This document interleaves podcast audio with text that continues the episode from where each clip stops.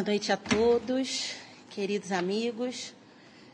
Muito bom estarmos aqui e começarmos com esse preparo que nos falou das bênçãos que são derramadas sobre aqueles que trabalham no bem. Eu, muito particularmente, estou me sentindo assim hoje, recebendo muitas bênçãos com essa oportunidade de trabalho do SEMA. E que maravilha nós termos na seara de Jesus oportunidades de trabalho no bem. E aí o SEMA não só nos permite trabalhar no bem, como também nos oferece um tema nessa semana tão importante, onde a gente vai lá no domingo comemorar o Dia das Mães, nessa comemoração social. O SEMA nos traz o tema Nossos filhos são espíritos. E é um presente para todos nós podermos refletir sobre isso na noite de hoje. É, esse tema vai nos permitir fazer uma incursão assim, em vários pontos da doutrina espírita, né? Ele não é um tema que está numa parte do Evangelho ou numa parte do livro dos Espíritos, por exemplo, ou de nenhum outro livro da codificação. Ele é um tema que vai tocar a tudo que nós vamos estudar na doutrina. Praticamente tudo que nós estudamos na doutrina, de alguma maneira, pode ser abordado à luz desse tema: Nossos filhos são espíritos. É importante começar falando que esse tema do estudo de hoje é também o nome de um livro excelente que eu recomendo a todos. Não é o, a condução da, do nosso estudo não é feita sobre o livro especificamente, mas sim olhando para os filhos e, portanto, também para os pais, sob a ótica da doutrina. Mas esse livro, Nossos Filhos São Espíritos, do Hermínio Miranda, é revelador. Né? É um livro que com uma maior profundidade, claro, porque um livro nos traz maiores reflexões mais longas no tempo do que a gente vai ter oportunidade de fazer aqui hoje, vai nos mudar a nossa percepção sobre muito do que a gente pensava até aqui. É um livro que toca a todos, em qualquer situação, e indicado para ser lido e relido. Aqueles que já leram, leia de novo, escolha lá um capítulo e releia, porque a cada momento que a gente faz uma releitura, é um novo livro, é uma nova história, porque nós somos novos a cada dia, com novos aprendizados, com novas experiências. Então a gente consegue perceber coisas que não tínhamos percebido. Mas aí a gente poderia pensar assim, tá bom, se o tema é nossos filhos são espíritos, então eu já reduzi o público. Esse estudo só deve interessar para aqueles que são pais, pais no sentido amplo, pais e mães, né? Porque quem não é pai e mãe, então não tem interesse pelo tema. Mas na verdade, esse tema, nossos filhos são espíritos, de uma certa maneira, sob um certo aspecto, ele ao falar disso, ele está falando de todos nós. Porque nós podemos, alguns podem não ter filhos, mas todos somos filhos, né? Se estamos encarnados, todos somos filhos. E o que é importante, aí você vai dizer assim, tá, tudo bem, mas eu sou filho, eu já sou adulto, por exemplo, e aí eu então já não tenho que olhar para essa posição de filho, porque embora continue filho, mas já não estou sob a ascendência direta dos meus pais, por exemplo. Mas a gente tem que lembrar que no momento em que nasce um filho, Nasce também um pai, nasce também uma mãe, ou nascem vários pais ou várias mães, vai depender do arranjo familiar. Mas nascem aqueles papéis que são oferecidos pela espiritualidade por um motivo específico. Então, muito embora possa parecer que esse estudo seja restrito, ele não é. Ele é um estudo que interessa a todos nós, porque todos nós, no mínimo, somos filhos. E aí a gente vai pensar assim: qual é o contexto desse estudo? Se nós somos filhos, o que são esses filhos? O que nós somos? Somos filhos. Mas o que somos antes de sermos filhos? E quando dizemos nossos filhos são espíritos, é importante contextualizarmos, antes de mais nada, que o tema está considerando como filhos na filiação encarnada. Então, ele está nos dizendo: olha só, aqueles que estão sob a nossa responsabilidade como filhos são espíritos. Por que, que a gente precisa fazer essa contextualização? Porque nós todos, antes de sermos filhos encarnados de alguém no planeta Terra, nós somos filhos de Deus. Então, a gente poderia também falar que todos nós somos filhos. Todos nós somos filhos de Deus. A nossa filiação é divina. Porque o que nós somos mesmo não é esse corpo que habitamos. O que nós somos mesmos é o espírito, é a individualidade que somos. Então, quando nós pensarmos nesses filhos, por que, que o estudo nos propõe a isso? É porque nós olhamos muito para a nossa realidade material. E se nós, no nosso dia a dia, já olhamos limitadamente para a nossa realidade material, os pais, no sentido amplo, sempre que eu me referir a pai aqui, vai ser quase sempre no sentido amplo, incluindo pais e mães, tá? Na falta de uma palavra que englobasse as duas possibilidades. Quando eu quiser me referir só a um, aí eu vou fazer a nota. Então, quando nós dissemos nossos filhos, quando nós dizemos, perdão, nossos filhos são espíritos, estamos falando, pais, o seu filho é um espírito. E o que significa isso? Já pararam para pensar? E talvez alguns que estejam me ouvindo nesse momento, talvez nunca tenham parado para pensar nisso. Nunca tenham parado para pensar que aquele que nós chamamos de filho é um filho de Deus que Deus emprestou para gente numa das inúmeras passagens.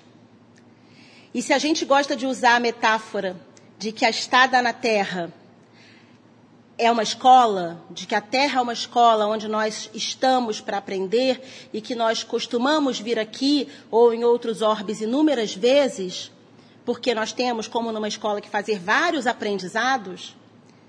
Então, também os pais, esses que ficam nesse papel como guardião desse filho, poderiam ser comparados a um professor nessa escola.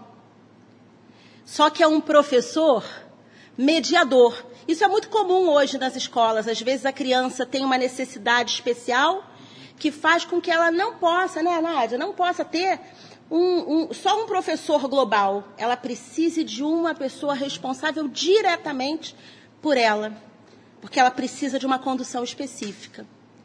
E é mais ou menos o que acontece nessa situação.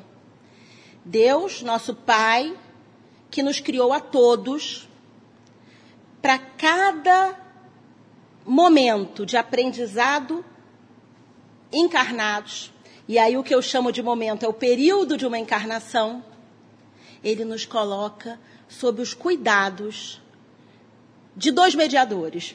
E aí eu vou dizer dois. Podem ser dois, podem ser mais, pode ser um, depende do arranjo familiar. A gente imagina que, pelo menos biologicamente, é, a gente precise do material biológico do homem e da mulher, mas qual é o arranjo familiar onde aquela criança vai ser cuidada? Isso é o que menos interessa porque todos serão ou pai ou mãe, ou pais ou mães. E aí Deus coloca nesse arranjo. Mas a gente talvez nunca tenha pensado, então, que se esse filho é espírito, é filho de Deus, e nós estamos aqui como mediadores responsáveis pelo encaminhamento desse filho, então, para começar a história, ele não é nosso. E tem pai e mãe agora que está arrepiado em casa, que está falando assim, não, é meu sim, claro que é meu. Não, filho, não é nossa propriedade. E no máximo, no máximo, se for o caso, a gente participou com material biológico do corpo que ele usa, que ele nem é, porque ele não é o corpo, ele é o espírito. Então, no máximo, a gente emprestou para ele a metade do material biológico do corpo que ele usa. E tem gente em crise, gente. Perto Dia das Mães, a pessoa falou, ih, agora minha maternidade acabou. O que, que é isso? Não, não é diminuindo o papel de ninguém, é ao contrário. Porque nós vamos perceber nesse estudo que o papel desses que nós chamamos de pais é importantíssimo, é crucial. E vamos ler isso já já na doutrina, para não deixar dúvidas. Mas nós precisamos entender o que se passa por trás ao olharmos para esse filho nosso, que é um espírito. E então, se esse filho é um espírito e está por empréstimo conosco nessa vida, e aí tem pai e mãe dizendo em casa assim: ah, mas pelo menos nessa vida então ele é meu, né? Porque o sentimento de posse é tão grande que a gente tem que garantir pelo menos alguma coisa. Então nessa vida é meu. Não é, mas está. Mas ele então, olha lá, já teve outros pais e mães e terá outros pais e mães. Porque todos nós já tivemos inúmeras encarnações e teremos outras inúmeras encarnações. Então, o que, que esse filho está fazendo comigo agora, nessa encarnação? Por que, que é importante que ele esteja aqui nessa encarnação? Porque imagina que você tivesse que escolher um mediador para o seu filho, para a escola. Você não escolher qualquer um. Né? Ah, pega aí, escolhe aí uma pessoa, que depois só me fala que eu manda o WhatsApp e combino. Não, você vai conversar, você vai observar e você vai pensar naquela pessoa que seja a melhor, que no seu crivo tenha as melhores características para poder orientar o seu filho na dificuldade específica que ele tem. E é assim que Deus faz com cada um de nós. Ele pega esse conjunto de pessoas que formam esses pais e ele, dentro das necessidades daquele filho dele, para essa encarnação, ele escolhe a dedo, dentro da infinidade de espíritos encarnados que podiam ser pais daquele filho, nesse orbe ou em qualquer outro, olha só como é que nós fomos escolhidos a dedo. Ele escolhe aqueles pais como os melhores para aquele filho. Aí pode ser que você esteja pensando assim: ah, mas eu conheço uma pessoa, um vizinho, uma pessoa do condomínio, sei lá, que não é bom pai, que não é boa mãe. Então, será que Deus errou quando escolheu o pai daquela criança? Porque a gente só olha que não é bom pro, pro de fora, né? Então, vamos pensar no de fora lá. Ah, às vezes dá essa impressão.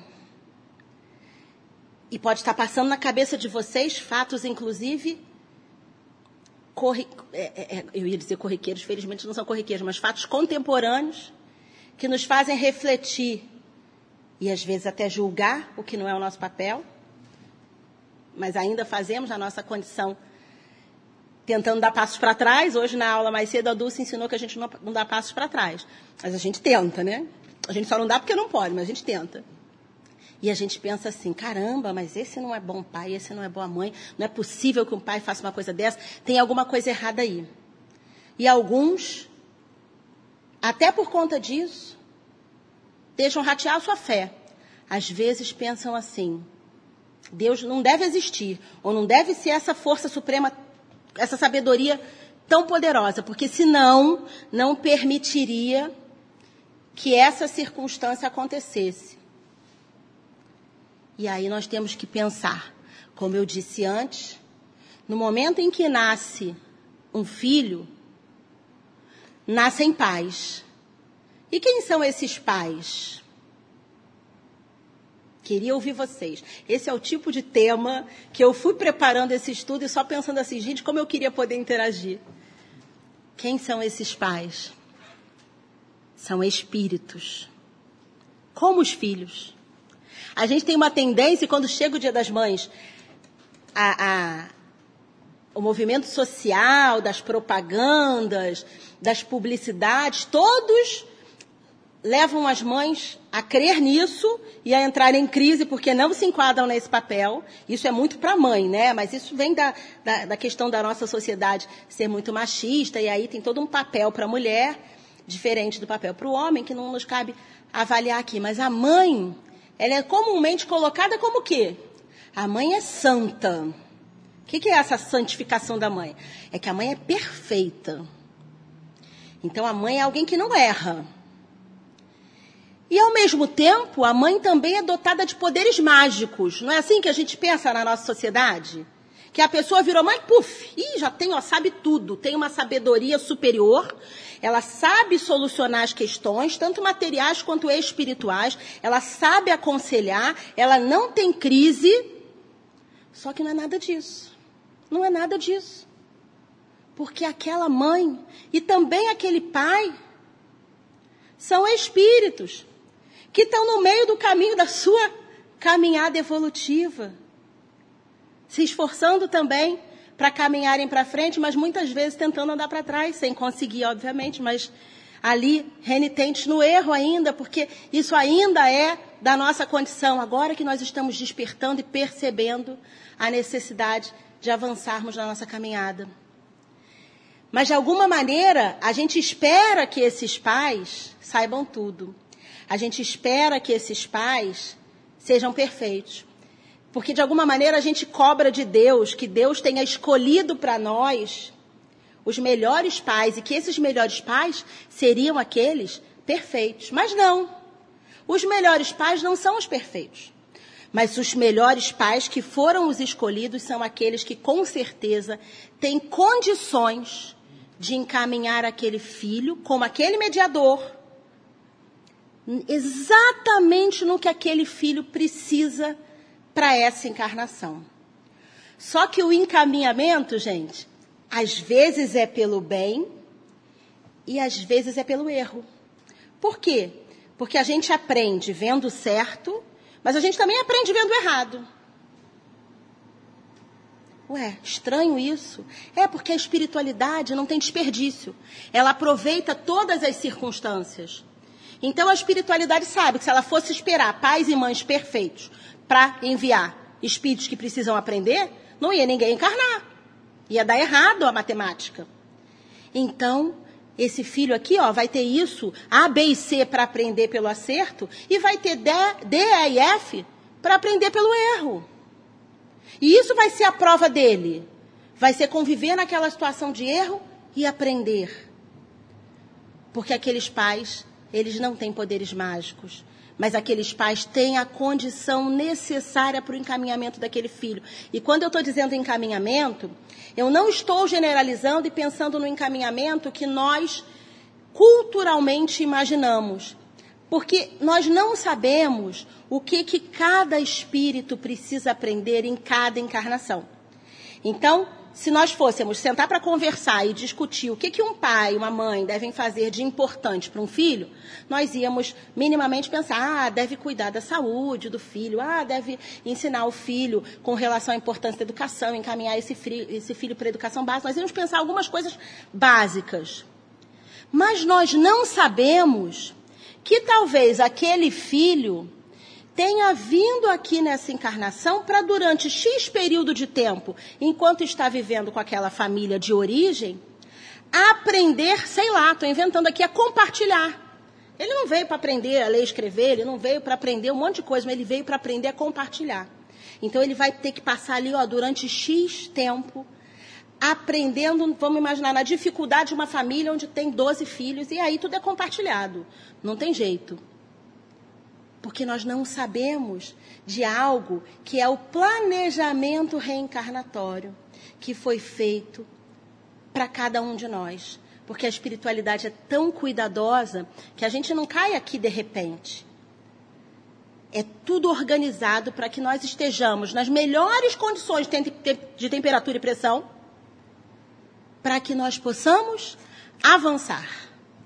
Porque nós nascemos nessas condições que são as mais perfeitas, mesmo que às vezes duras, para que nós possamos avançar. Porque, sob o nosso olhar ainda muito restrito, na nossa condição espiritual, nós pensamos que o que é bom, que o que é perfeito, é quando está, vamos imaginar, é aquela família harmoniosa, aqueles pais que se dão muito bem, que não brigam. E aí a gente vai imaginar que essa é a condição mais perfeita para aquele espírito. Mas aí estou inventando aqui, tá, gente? Só para a gente elocubrar. Mas e se aquele espírito é um espírito, por exemplo, descansado? Vamos imaginar que ele é um espírito com medo. Ele viveu situações de ficar retraído. se ele ficar numa situação muito confortável na família de origem, ele vai se negar às provas que ele tem que viver na vida. Então, estou inventando, tá? Não é para vocês pensarem aí assim, ah, então no meu caso é por isso. Não sabemos a programação de cada um.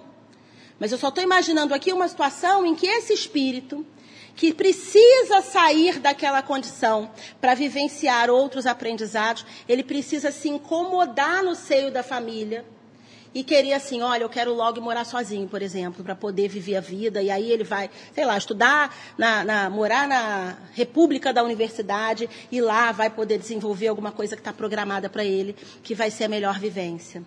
Então, aquilo que nós enxergamos como materialmente, como sendo perfeito para a melhor condição de vivência daquele espírito, não é o que de verdade ou pelo menos não é necessariamente o que de verdade pode ser importante para aquele espírito. Mas a espiritualidade parte da sabedoria divina, que é absoluta. E aí não tem erro na programação reencarnatória. E aí isso é uma questão que nos dá, de certo modo, tranquilidade como pais e mães. Porque a gente vai, às vezes, como pai e mãe, aí nesse caso, né, especificamente, aí eu tenho que dizer, eu sou mãe e me coloco nessa condição, e imagino que muitos também, de pensar assim: será que eu sei tudo que eu tenho que saber para ser mãe? Será que eu vou conseguir orientar as minhas filhas no sentido que elas precisam como espírito? Será que eu sou dotada de tudo que elas precisam? A resposta é: em parte. Vou explicar por quê. Numa parte, elas já vieram para mim porque eu tinha condição para levá-las a avançar. E isso tranquiliza, porque eu já sei que eu vou buscar em mim mesma. Mas por que, que é só em parte? Porque Emmanuel nos ensinou, e foi a campanha da nossa casa, no ano, acho que de 2019, se eu não me engano, o educar-se para educar. Esse também era ensinamento de Eurípides Barçanufo, que, muito embora não tenha sido pai na encarnação em que nós o conhecemos, como Eurípides, foi um grande educador, mostrando para nós que para nós termos espírito sobre a, no, sobre a nossa tutela, nós não precisamos necessariamente estar na condição de pais e mães. O que, que significa isso? Que no momento em que nasce um pai e uma mãe, por quê? Porque receberam um filho, naquele momento, eles não alcançaram realização. É muito comum que o pai e a mãe se digam assim: ai, ah, depois que meu filho nasceu, eu me sinto realizado. Mas filho não é realização. Filho é compromisso. Pode ser até que você tenha a felicidade de se realizar com aquele compromisso. Mas filho é labuta, é trabalho, é compromisso de trabalho.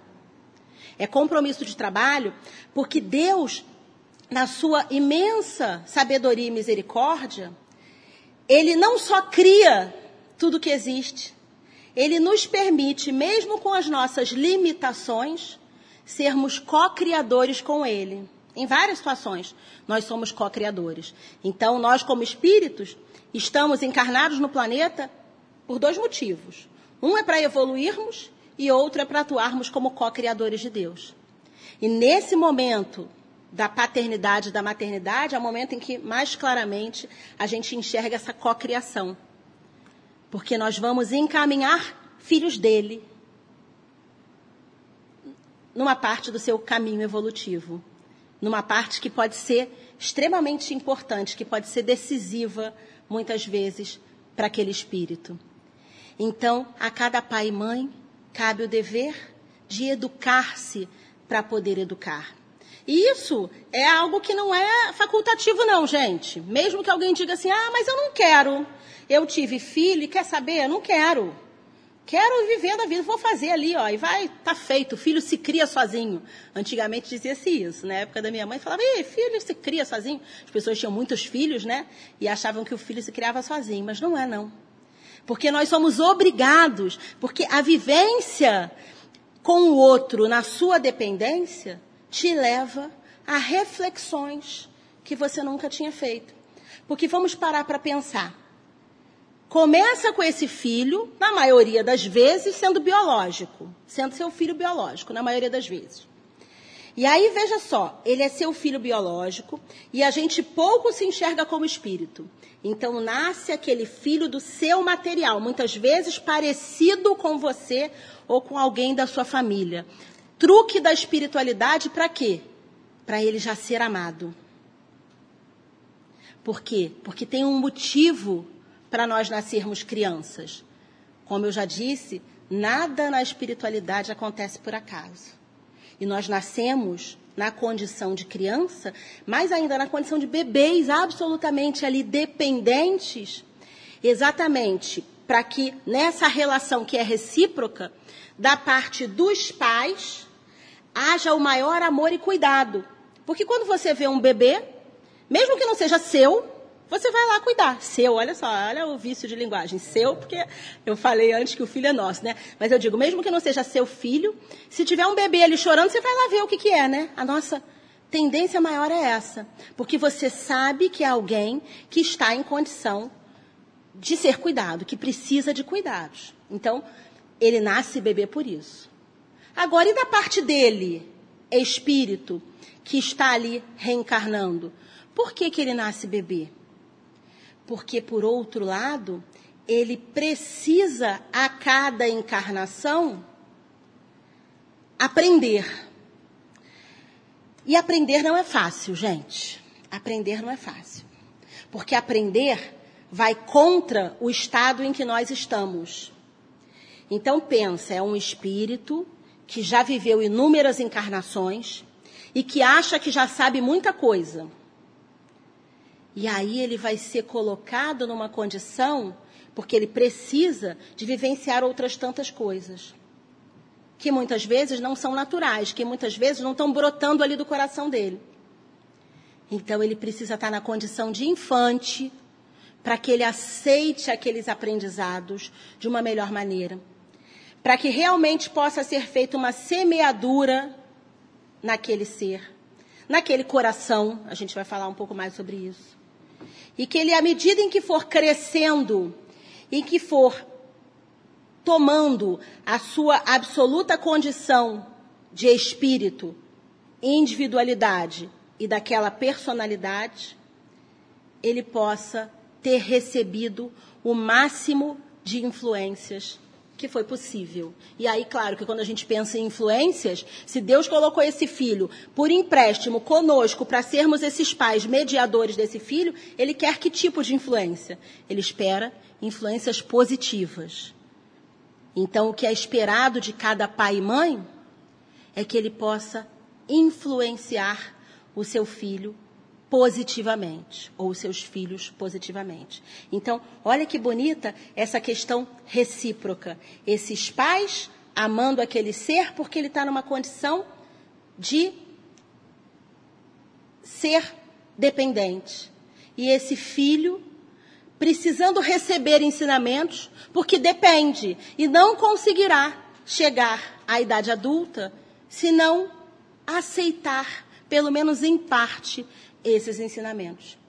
E não é por outro motivo que Jesus, lá, está lá no Evangelho de Marcos, lá nos versículos 13 a 16, eu vou ler aqui no Evangelho segundo o Espiritismo, disse assim: Deixai vir a mim os pequeninos, não os embaraceis, porque o reino dos céus é para eles, que se, é para aqueles, perdão, que se assemelham a eles.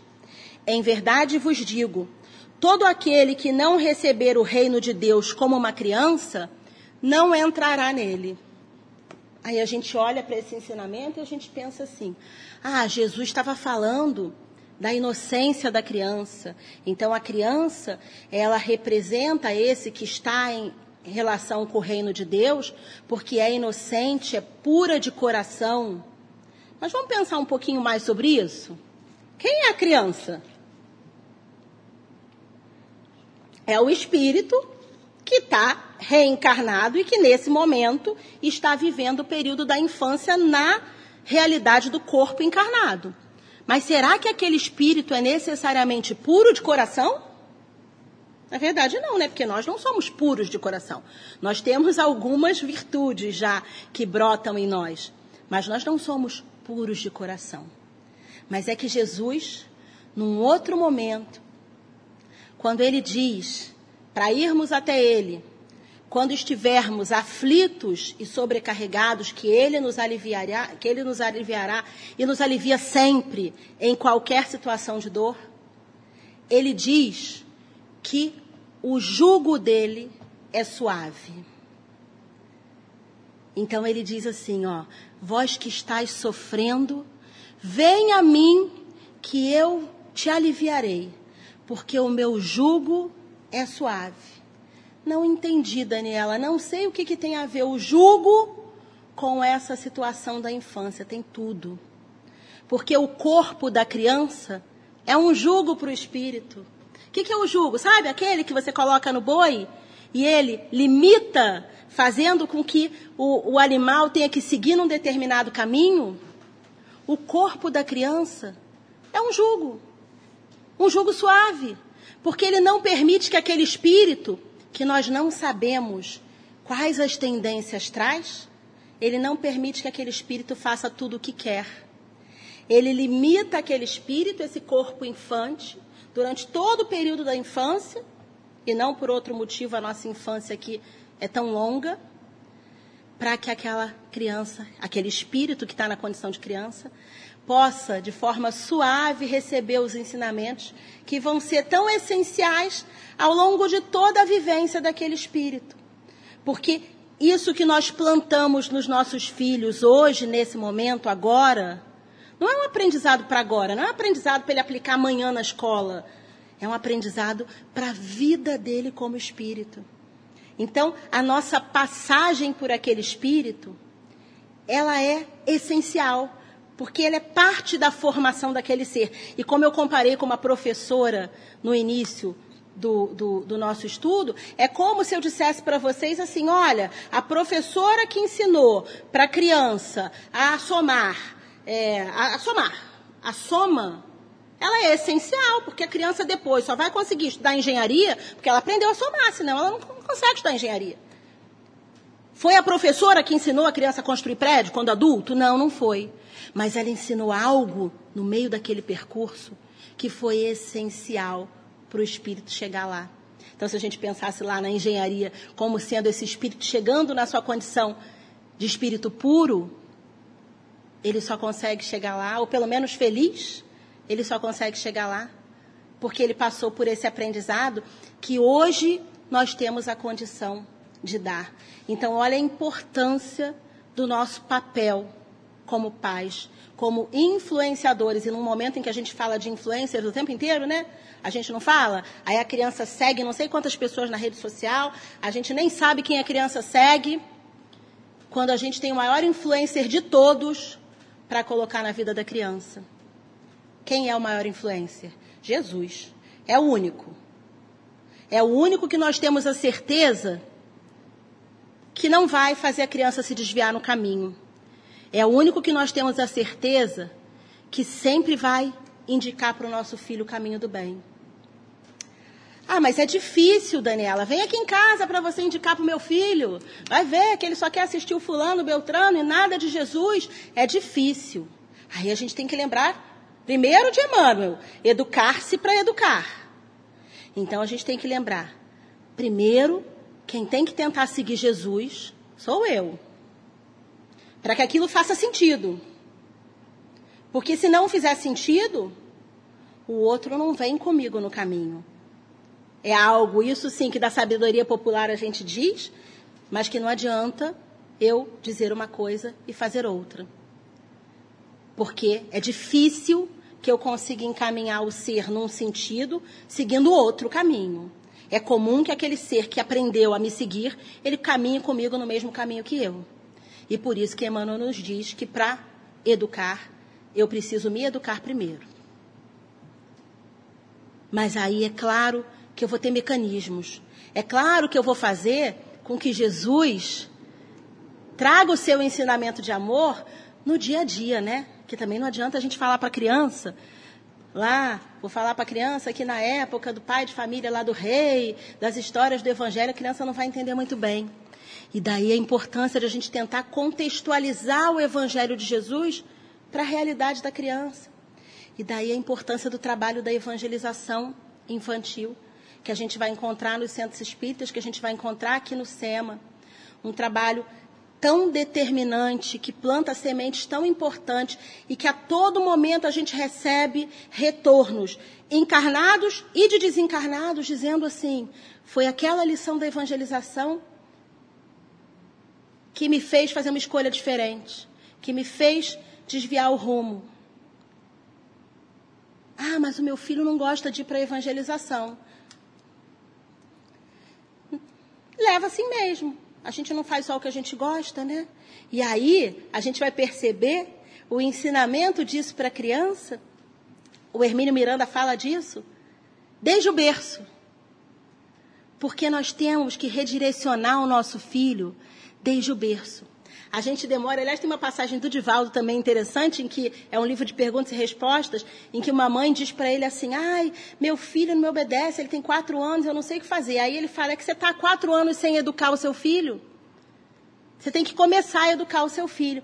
Porque às vezes é uma, é uma dificuldade essa questão do filho, especialmente o filho biológico que esteve dentro de nós. Então, a, a, os estudiosos da doutrina vão mostrar que tem o ônus e o bônus.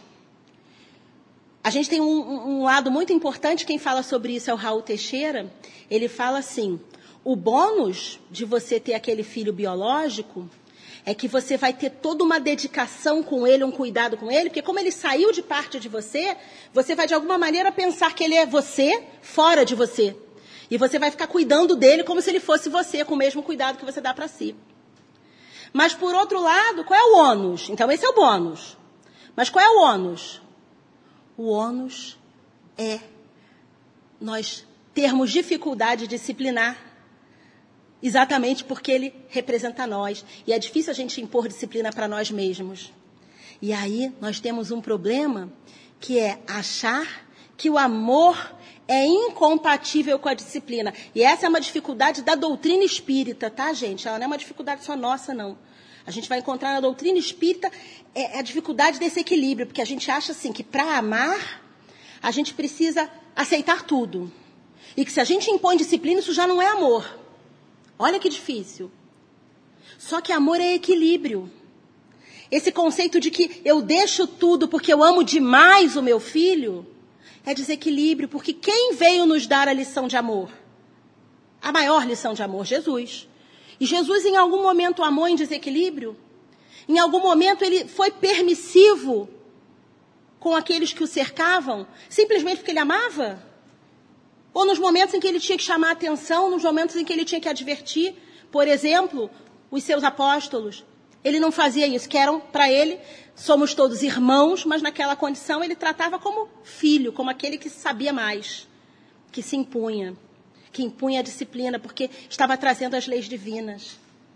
Nós temos que pensar sobre isso. Eu assisti um estudo muito interessante lá do centro do Eurípides,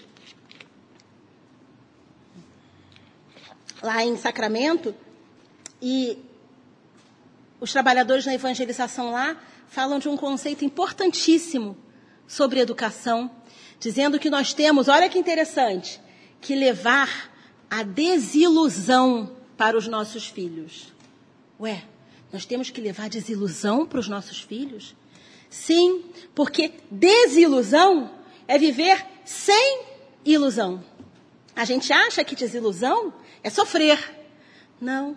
O sofrimento vem quando nós estamos iludidos pela força maior da matéria. É aí que nós e os nossos filhos sofremos todos.